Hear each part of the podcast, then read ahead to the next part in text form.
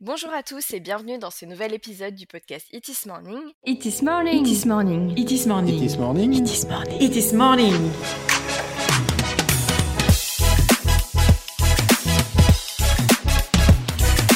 It is morning, votre compagnon audio du web.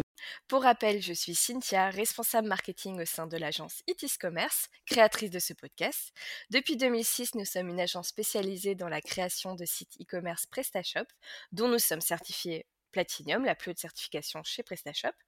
Comme d'habitude, je ne suis pas seule, je fais appel à des partenaires pour nous éveiller sur une thématique digitale à destination des e-commerçants. Et aujourd'hui, je suis accompagnée de Émilie Ruiz, e-commerce personalization spécialiste chez Nosto. Je décortique ça avec mon accent super pourri et anglais. Donc, euh, Émilie, je vais te laisser te présenter euh, plutôt euh, que laisser mon accent et, et nous présenter toi et Nosto, éventuellement nous dire bah, ce que vous faites. Ouais, merci Cynthia. Euh, du coup, donc Émilie, moi j'ai rejoint Nosto il y a donc à peu près 5 ans. Donc je suis donc 16 manager international chez Nosto, qui est plus simple à dire. Et euh, bah, chez Nosto, euh, on a une solution de personnalisation. On accompagne les marchands justement à personnaliser tout leur parcours d'achat. Ok, très bien. Effectivement, bah, du coup, nous, on, va faire appel à vous parce qu'on a travaillé avec vous sur un projet, donc on sait que c'est une solution qui marche super bien. C'est ça. Mais aujourd'hui, on voulait parler d'un sujet un peu plus général euh, que bah, l'expérience d'achat. Euh, on en a parlé au téléphone justement au moment où on s'est contacté euh, avec Émilie, c'est que aujourd'hui on constate que les coûts d'acquisition sont de plus en plus élevés. On a l'impression qu'en fait il faut mettre aujourd'hui un million d'euros pour pouvoir mmh. être visible et fonctionner sur les réseaux sociaux, sur tous les leviers à, disposition.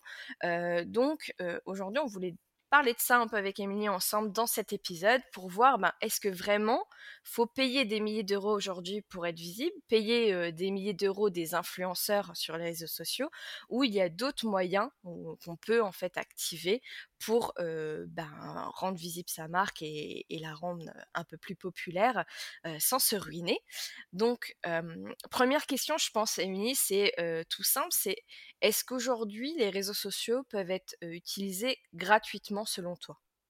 Effectivement, donc les marques, elles dépensent pour pouvoir, enfin, elles ont besoin de dépenser et surtout d'investir dans la publicité, que ce soit sur Instagram ou même sur Google, Google Shopping, etc., pour pouvoir en fait être visibles et, et augmenter leur notoriété.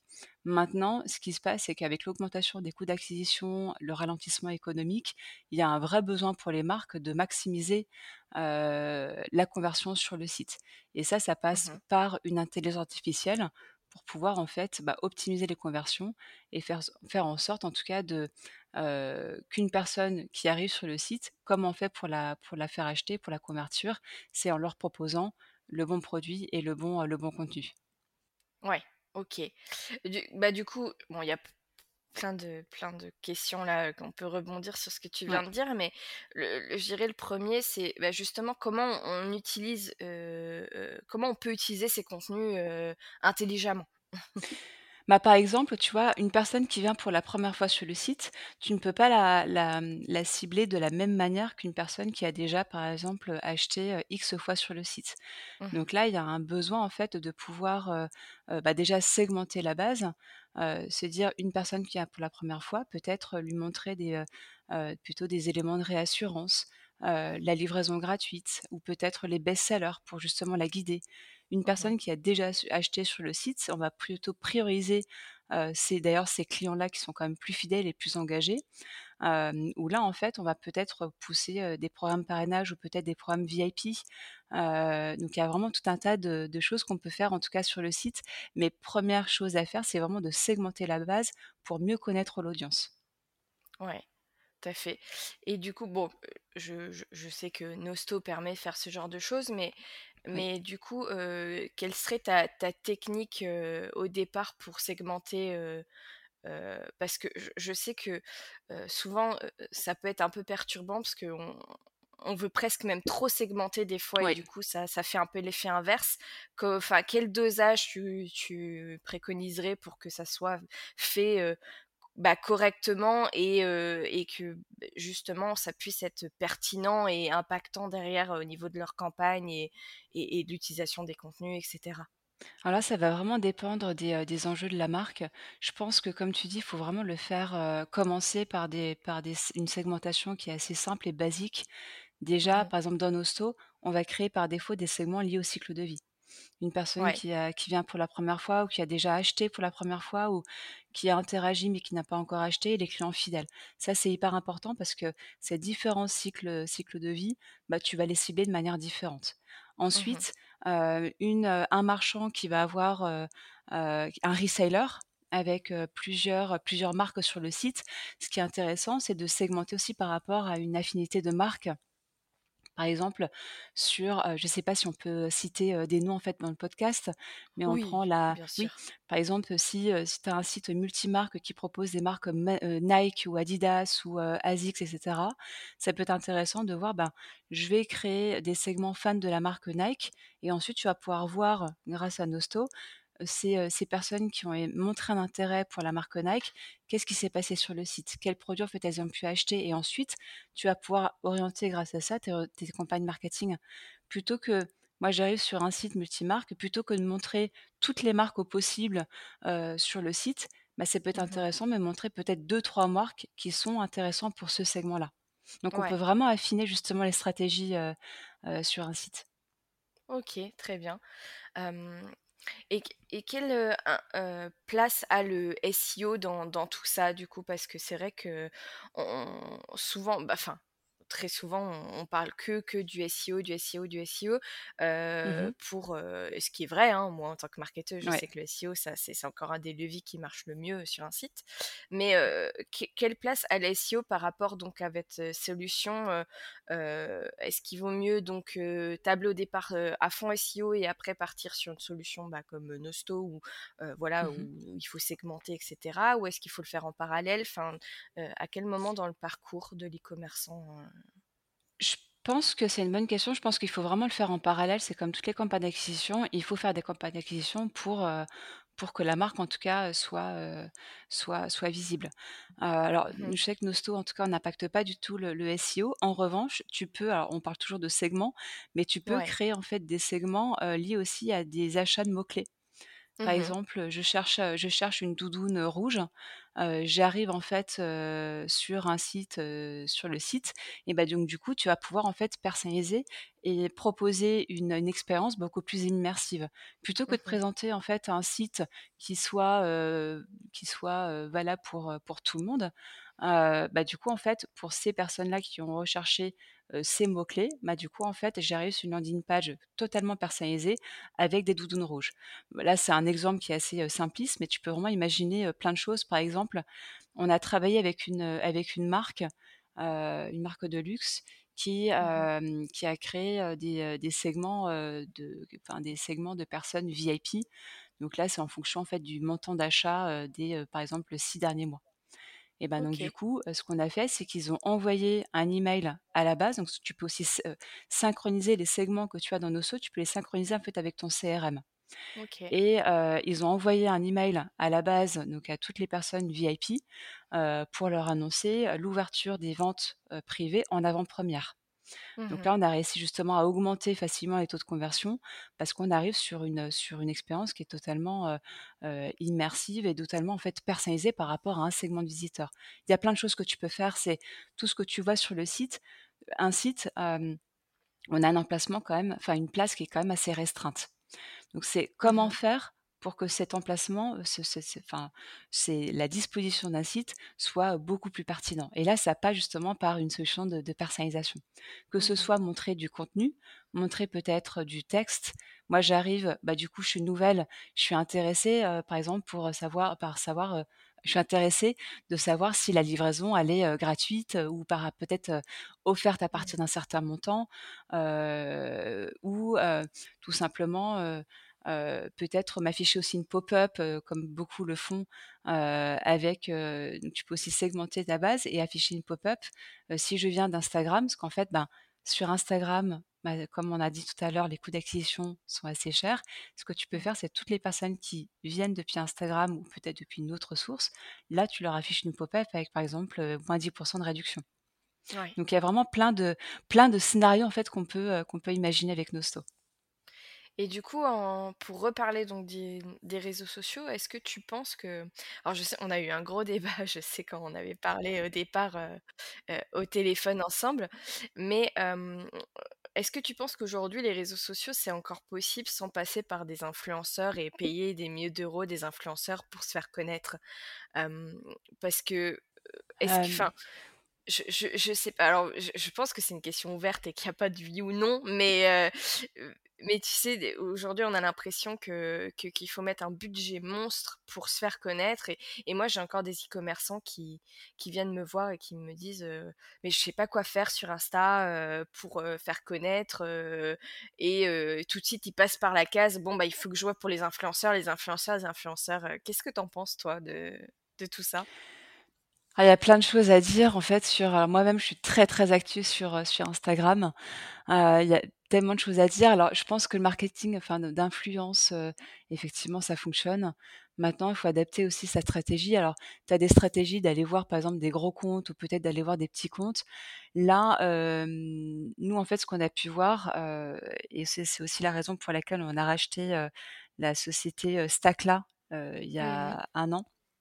En fait, on s'aperçoit finalement que le commerce social, ça reste une tendance qui est hyper forte. Mmh Heu et on le voit maintenant, heu, tout le monde, qu'on soit, heu, un micro-influenceur ou même, un influenceur qui a 1000 abonnés, ou un énorme influenceur, on tag systématiquement en fait les, les marques. Bah, pourquoi? Pour être, beaucoup plus visible.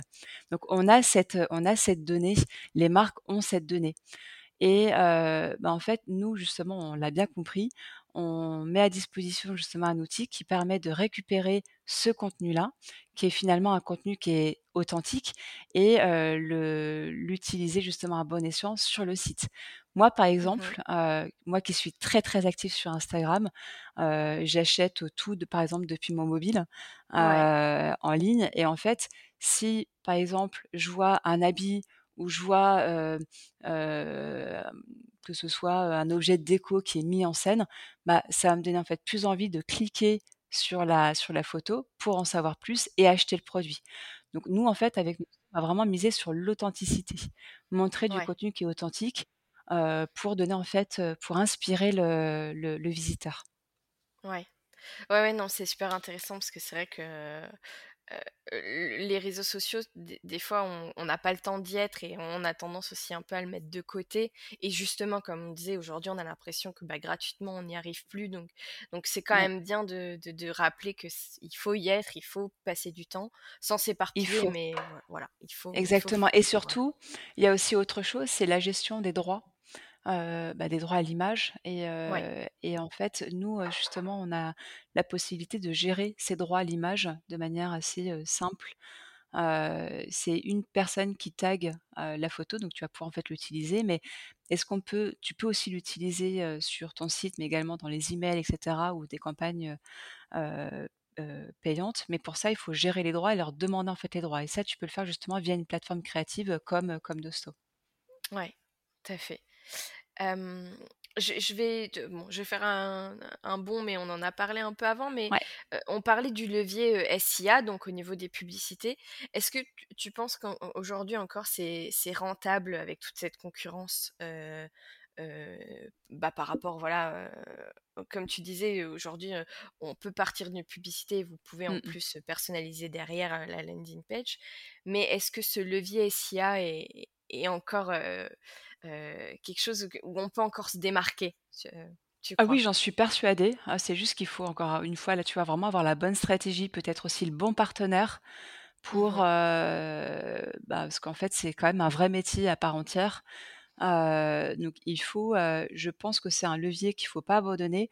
C'est multiplier, en fait, les les, heu, les leviers, hein, que ce Mmh. soit, Instagram, que ce soit SEO, SIA et cetera. Heu, maintenant, c'est, tout le monde peut faire de l'achat de mots-clés, mais tout le monde n'est pas en capacité justement de personnaliser son site par rapport Ouais. justement à une source de trafic. Et ça, il le faut, c'est nous, tu vois, par exemple, chez Nosto, notre devise, c'est que chaque impression compte. Donc tu vas pouvoir, heu, moi je discute avec des comptes qui dépensent plus de un million d'euros par an sur des campagnes payantes, ce qui est énorme, heu, et à contrario, il y a d'autres comptes qui dépensent peut-être 1 000 € par mois. Mmh Donc c'est vrai que le gap, il est quand même assez énorme. Ouais. Mais tu peux faire autant de campagnes d'acquisition que tu souhaites. Le problème, c'est que si tu as un taux de rebond de plus de 50 et qu'au final, sur les 50% qui restent, tu as peut-être 1% de taux de conversion, bah, il faut justement adopter une adapter une, heu, avoir une stratégie qui permette de faire convertir ce trafic. Donc Ouais. il faut activer ces leviers, ça c'est sûr, mais il faut juste en fait activer d'autres leviers sur le site pour que ce trafic, heu, bah, pour que la personne qui arrive sur ton site, on lui donne envie d'acheter Mmh et d'aller plus loin. Tout à fait, tout à fait. Mmh, c'est vrai que c'est non, mais c'est super intéressant parce qu'en plus, vous, je pense que vous avez des clients, assez différents en termes de de chiffre Oui, d'affaires, heu, voilà. Donc vous devez voir la différence entre, entre un plus petit et un très gros. Donc Ouais. C'est sympa. C'est là un peu la richesse, je désolée, je te coupe un non, peu non, parce que je rebondis sur ce que tu dis. En fait, c'est vraiment la richesse. Tu vois, depuis 5 ans, je suis arrivée chez Nosto donc a en 2018 et j'ai vraiment vu une progression, en termes même de besoins de personnalisation et et même nous, en fait, on a de plus en plus de focus. Alors, on travaille aussi bien avec des toutes petites marques, avec des très, très gros comptes, avec des marques qui ont besoin finalement des choses qui sont très basiques ou des comptes qui ont besoin en fait d'avoir des, des des campagnes très complexes. Donc là, c'est Mmh. aussi tout l'avantage d'avoir une solution comme Nosto où en fait, on investit énormément dans la recherche et développement. Tu vois, en l'espace de alors nous, on a été créés par des e-commerçants. C'est vrai que ça, je l'ai pas dit au départ, mais c'est des gens du métier qui ont lancé. Nosto, et ça, c'est très intéressant de le savoir parce que, bah, du coup, ils ils savent, le le quotidien des Mmh. e-commerçants et c'est vrai qu'on a une solution qui, qui va très, très vite. Ouais. Quand tu travailles justement avec des sites, des gros sites, ils ont besoin en fait d'avoir du résultat et tu as aussi des sites qui ont peu de ressources, donc aussi ils ont besoin d'avoir une solution qui les aide, au quotidien à être, heu, autonomes. Et ça, on l'a bien compris. C'est vrai qu'en l'espace de 12 ans, parce qu'on a créé, Nosto il y a 12 ans, on a lancé, heu, 13 ou 14 fonctionnalités, donc il y a quand même pas mal. On a racheté 2 solutions Mmh. et c'est vrai que chaque, donc maintenant on travaille avec plus de trois 3 300 marchands à peu près dans le monde, Ouais, qu'on a une solution qui est internationale, donc c'est énorme et c'est vrai que ça c'est, une richesse. Moi, quand je parle avec mes clients, avec les prospects, chaque, chaque e e-commerçant a ses propres besoins et il faut savoir justement s'adapter à ses besoins et proposer une solution qui soit, heu, intéressant pour lui, aujourd'hui, mais qui évolue aussi avec ses besoins. Peut-être Mmh. qu'aujourd'hui, il va vouloir en fait personnaliser avec, par exemple, des blocs de recos, tout ce qui est cross-sell, upsell, mais peut-être qu'en fait, dans un an ou 2 ans, il va vouloir aller sur du search ou en fait aller peut-être sur des choses beaucoup plus complexes. Et là, en fait, on a on met à disposition un outil qui permet de de les accompagner tout au long en fait de leur, tout, bah, tout au long de leur contrat. Ouais et du coup, bah, après c'est une question un petit peu, heu, je sais pas si tu sauras y répondre, heu, vu J'ai que tu essayé. es pas là de depuis le début, mais et est-ce que tu sais quel a été le le plus gros changement, heu, là, bah, justement parce que le monde du e-commerce, je trouve qu'il bouge très vite. Ouais. Le monde du web bouge très vite aussi, il y a des nouveaux, réseaux sociaux, des nouvelles, tendances qui émergent tous les ans, voilà, on a vu le live shopping, notamment, bah, par rapport au Ouais. contexte aussi économique, ce qui s'est passé avec la pandémie, et cetera, et cetera. Est-ce est-ce que tu saurais nous dire quel est le le plus gros changement marquant que vous avez pu voir en 12 ans chez Nosto, heu, au niveau des besoins des e-commerçants ou, heu, ou, heu, vous pensiez pas que vous irez dans cette direction? Je sais pas, enfin quelque chose, peut-être une anecdote, heu, est-ce que est-ce que tu saurais? C'est c'est difficile à dire. Moi, ce que je peux dire, c'est que j'ai vu en fait une, une progression assez majeure depuis le le confinement et depuis le covid. Ouais, ouais, ouais, ça c'est fou, hein. Heu, Ça a c'est été le hallu tournant. Mmh. ah oui, il y a eu un Ouais. vrai tournant, en fait, on a enfin compris que, bah, que le site, alors, tu vois, par exemple, désolée, je vais un petit peu dans tous les sens, mais, Non, non, mais vas-y. heu, en gros, tu as des, des sites qui sont vraiment, complètement, complètement différents. Par exemple, moi, quand j'ai intégré, en fait, Nosto en 2018, la personnalisation, c'était un peu, heu, the cherry on the cake. Ouais. Heu, bah, en fait, si j'ai, heu, si j'ai une petite, queue de budget ou s'il me reste, en fait, une enveloppe, bah, j'irai pourquoi pas, en fait, prendre la Mmh. personnalisation et il s'avère qu'en fait, depuis le confinement, depuis le covid et surtout, en fait, avec l'augmentation des coûts d'acquisition, bah, Nosto et ça, je l'ai vu, on a de plus en plus, de, bah, de comment dire? De, d'attrait pour, pour la personnalisation parce qu'en Mmh fait, on comprend enfin que, heu, qu'il y a un vrai besoin de personnaliser par rapport à un segment et par rapport à un profil de de visiteur. Ouais. Et c'est un peu ça le grand changement. Alors il y a eu pas mal de changements, chez Nosto parce que, mmh, quand on a lancé, quand les fondateurs ont lancé Nosto au tout départ, on était sur, des choses assez simples, les blogs de recos, sur les pop-up, Mmh. la personnalisation d'emails et finalement, en fait, on écoute on écoute les besoins du marché et on essaie d'aller assez vite. Donc Ouais. on a fait, heu, on a lancé ensuite la segmentation, on a lancé la personnalisation de contenu. Ça, c'est assez fou. C'est par Mmh. exemple, tu viens sur un site, heu, un site multimarque. Moi, je j'aime la marque Nike. Bah, du coup, on arrive à personnaliser le menu, personnaliser, par exemple, le contenu des bannières. On a vraiment on arrive vraiment à personnaliser tout le tous les éléments d'une, d'une page et ensuite, on a ça. vraiment fait évoluer c'est ça, on a vraiment fait évoluer Nosto, heu, pour finalement coller au plus près, heu, des besoins du marché et là, heu, là, ce qui, on on assiste aussi à un tournant, c'est, depuis le rachat du, de de SearchNode et de Finalogic, on a un attrait de plus en plus sur le search. Ouais. Oui, bah, alors, on ne on n'en a pas trop parlé du du Ouais. search parce que je sais que c'est votre sujet du moment. Alors, au moment où le podcast sortira, vous serez en plein dedans Oui. justement sur ce ce côté, nouvelle fonctionnalité search. Mais c'est c'est vrai que, oui, effectivement, je je je comprends. Enfin, le la personnalisation, c'est fou parce que même nous, on l'a vu, chez Itis dans l'agence, avant le covid, les les clients, on leur en parlait, ils c'est pas qu'ils ils voyaient pas l'intérêt parce qu'ils savaient que c'était important, mais pour eux, comme tu disais, c'était un peu le bonus sur leur site s'ils pouvaient le faire. Et après, on a eu un total changement suite au confinement où, euh, ouais, mais non, bah, je, veux recentrer mes actions, je C'est veux. ça. Parce qu'on on avait ce discours de customer centric, mais finalement, il n'était pas vraiment vrai ce customer centric où Mmh on n'écoutait pas quand même totalement le client, on, on, inondait de mails, on inondait de choses comme ça un peu partout. Donc, euh, donc c'est vrai qu'on a vu aussi changement, nous, de chez le, dans l'agence, parce que les e-commerçants ont commencé à comprendre que oui, c'était important finalement de bah, de pas polluer par plein de choses. Euh, le client, il fallait lui aller direct à l'essentiel, direct ce qu'il recherchait. Donc, euh, donc c'est, c'est ouais, non, c'est super intéressant avec ce que tu dis. C'est, on l'a ressenti aussi de, de notre côté. Euh, et justement, bah, je rebondis, euh, comme tu dis, euh, par rapport à l'ère du temps. En ce moment, on en parle beaucoup avec Chat, GPT, etc. Mais Mmh. j'imagine que voilà, l'IA pour vous, c'est aussi quelque chose de qui, qui est voilà intégré dans le dans. Nosto, dans la solution que vous et donc peut-être tu peux nous en parler un peu en quoi c'est l'IA est importante et comment vous l'utilisez et à quel bah, quel stade vous l'utilisez aussi dans votre solution et dans le site d'un e-commerçant? Ouais, bah, c'est vraiment, heu, notre cœur de métier, c'est vraiment l'IA et d'ailleurs, c'est marrant, en fait, tu tu, heu, cites, heu, ChatGPT, heu et parmi justement le top 10 des tendances e-commerce en 2023, on retrouve en première position justement, heu, la personnalisation de l'expérience client. Ouais. et ça, tu vois, on l'a clairement identifié, heu, on a clairement identifié cette tendance, heu, via les échanges qu'on a avec, heu, les clients, les prospects, et heu et en fait, l'IA, c'est, enfin, c'est un must have si tu veux en fait, comment dire? Personnaliser tout ton parcours d'achat. Mmh Tu peux pas, moi si je viens sur le site, j'interagis, si on reprend, c'est en gros, Nosso, on va collecter, heu, 2 datas. Tu vas Mmh avoir la data transactionnelle. En général, c'est ce que les marchands en fait collectent. Mais tu as une autre data qui est la plus importante, parce que la data transactionnelle, c'est à peu près, moins de 2% de toute la data qui est générée sur un site.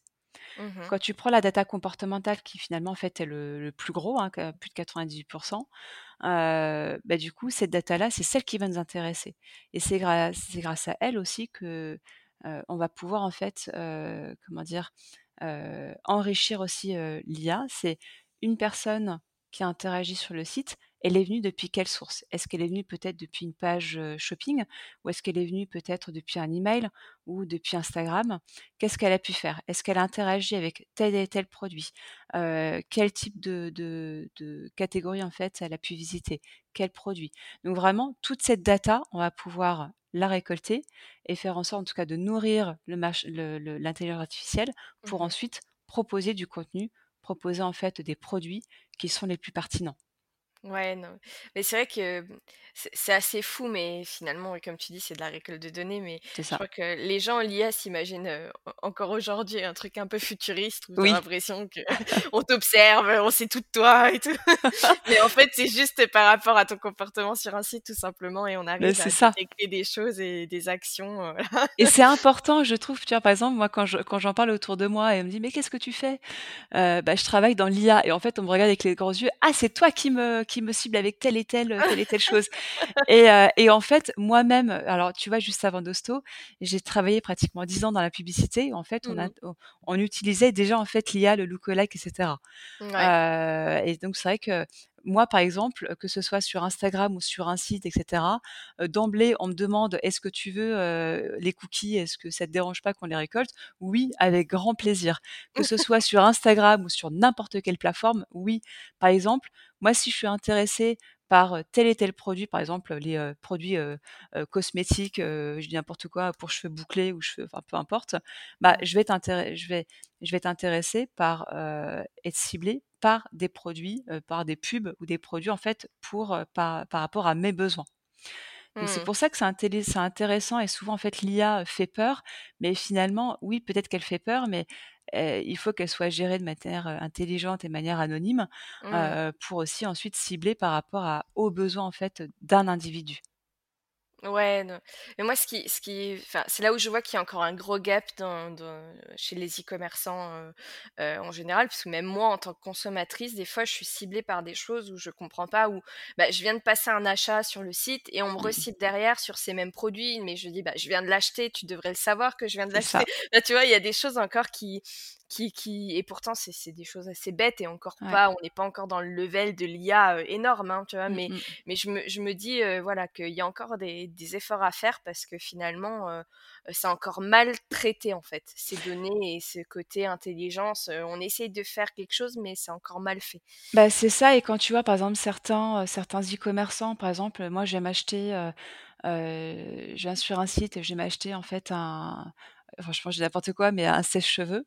Je le mets dans mon panier, bah, j'ai pas forcément envie d'être re-ciblée par un sèche-cheveux, en fait, par la suite Bah, et oui. ça, c'est ce qu'on fait avec Nosto, c'est, bah, tu l'as mis dans ton panier, on va te proposer plutôt des produits complémentaires. C'est ça, parce que finalement puis même des fois ça ça ça ça ce le côté un peu, des fois, heu, durée aussi, parce qu'il Oui. y a certains achats, heu, je dis des bêtises, bon, je raconte un peu ma vie, mais j'ai acheté un vernis il y a pas longtemps et du coup, on me re-cible avec plein de vernis et en fait, c'est quand même des produits Mmh qui. Qui qui durent, enfin, voilà, où tu en rachètes pas non plus toutes les semaines. Enfin, voilà, il y a ce côté aussi de temporalité, des fois, où je trouve que, Oui. bah, il manque encore de de certaines choses pour aller plus loin et justement pas être tout le temps, heu, ciblée par des choses, oui, je je OK, j'ai aimé ça, j'ai montré un intérêt, mais à un moment, c'est des produits que tu consommes, c'est pas, comme dans ta dans ta cuisine, tu consommes un aliment, c'est fini, tu dois le racheter, enfin, C'est hein ça. et du coup, c'est vrai qu'il y a encore certaines choses, je trouve qu'on peut aller plus loin et mais comme tu dis, je pense que ça fait peur aussi et les gens ne connaissent pas encore assez le sujet pour que pour s'y mettre et essayer de comprendre, heu et justement accepter les cookies, ça fait peur. Il faut non, refuser, je veux pas qu'on vienne, heu, que Google, heu, voit, heu, ce que je fais chez moi ou machin et cetera.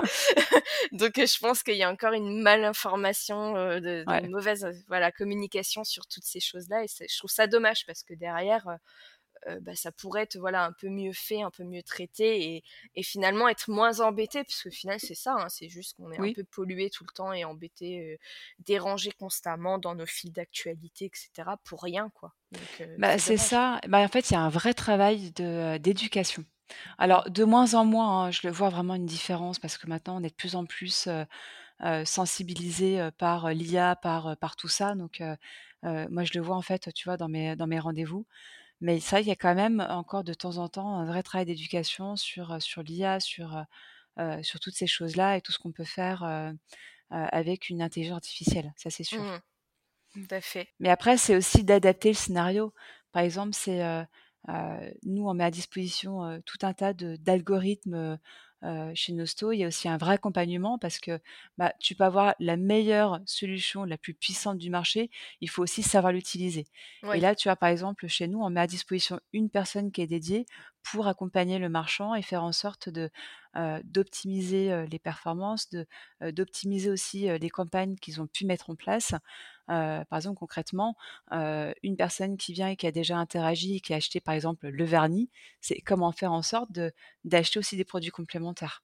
Ouais, ouais, non, mais c'est exactement ça. C'est tout à fait ça et je trouve que du coup, c'est bien d'en parler aujourd'hui. Bon, on, on, a, on parle beaucoup de l'IA et tout ça, mais c'est vrai que je trouve ça super intéressant d'en discuter, de, d'ouvrir le sujet là-dessus, parce que aujourd'hui, comme on, comme on disait, voilà, c'est mal fait. Et, et, puis, bah, comme tu dis, Nosto, en plus, vous accompagnez quand même très bien vos clients pour ça, et, c'est important d'être accompagné, bah, comme pour toute agence, hein, pour les SEO, le SIA, il faut être accompagné aussi pour la personnalisation et, le reste. Donc, c'est ça on approche de la fin du podcast. Déjà? Déjà, ouais, on n'a pas arrêté de papoter, mais finalement, on approche de la fin. moi, je pose toujours une, une question à la fin à l'intervenant, c'est quelle est finalement la bonne pratique à conseiller, ton conseil ultime, Émilie? Le conseil ultime, Mmh. C'est ah c'est c'est en fait c'est hyper dur parce qu'en fait tu as tellement de choses tellement de choses à, faire mais c'est considérer que chaque personne est unique. Ouais. et ça, je pense que c'est c'est très important. On a souvent tendance à l'oublier et surtout considérer voilà en fait c'est comment tu fais pour que cette personne elle se sente unique sur ton site. Bah, du coup, ça passe par plein de choses et, et, ça passe justement par l'IA en ciblant les bons produits et le, surtout le bon contenu. bah, je trouve que c'est un très beau mot de la fin. Eh ben, merci beaucoup, Émilie, pour euh, toutes ces informations et pour cet échange ultra intéressant. Je sais qu'on va refaire euh, un nouvel épisode, c'est sûr qu'on va avec plaisir sur d'autres sujets parce qu'il y a tellement, tellement à dire et moi, ça m'intéresse énormément. En tout cas, merci vraiment d'avoir accepté. Merci aux auditeurs euh, de nous avoir écoutés. N'hésitez pas à laisser un avis, une note sur Apple Podcast, sur vos plateformes pour que pour aider à la visibilité du podcast. Et puis encore merci, Émilie, et puis à bientôt. Merci à toi, merci. Bonne journée, salut. Vous avez aimé ce podcast? N'hésitez pas à le partager sur vos réseaux sociaux et à vous abonner pour être notifié du prochain épisode.